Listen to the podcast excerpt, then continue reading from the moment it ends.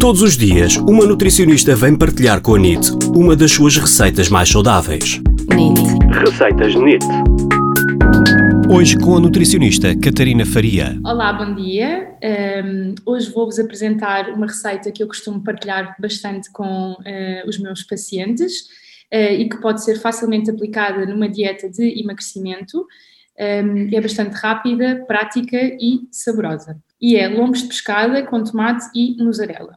Então, para ingredientes, vocês vão precisar de 4 lombinhos de pescada, podem ser congelados ou não, uma embalagem pequena de polpa de tomate, dois queijos mussarela light, sal, orégãos, azeite, alho em pó e cebola em pó.